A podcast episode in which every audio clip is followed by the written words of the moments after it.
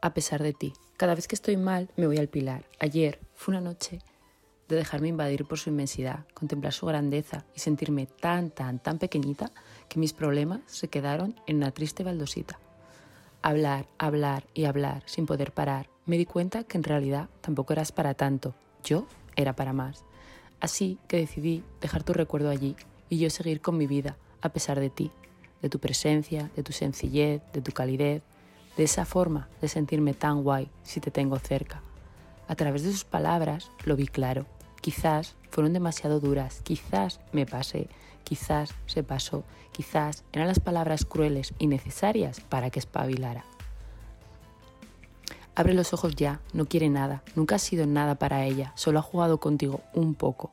Y la bomba que me mató.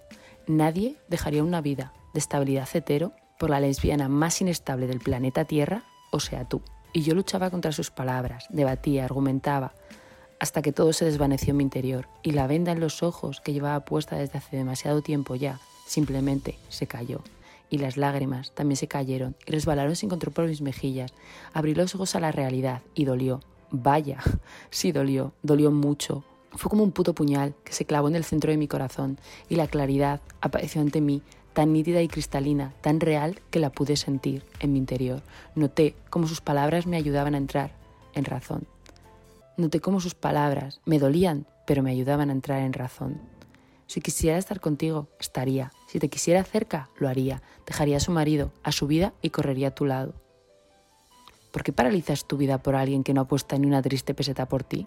Y encima es capaz de dejarte así, sin ganas de vivir, triste. Llevas mucho tiempo invertido en nada y lo peor, en nadie.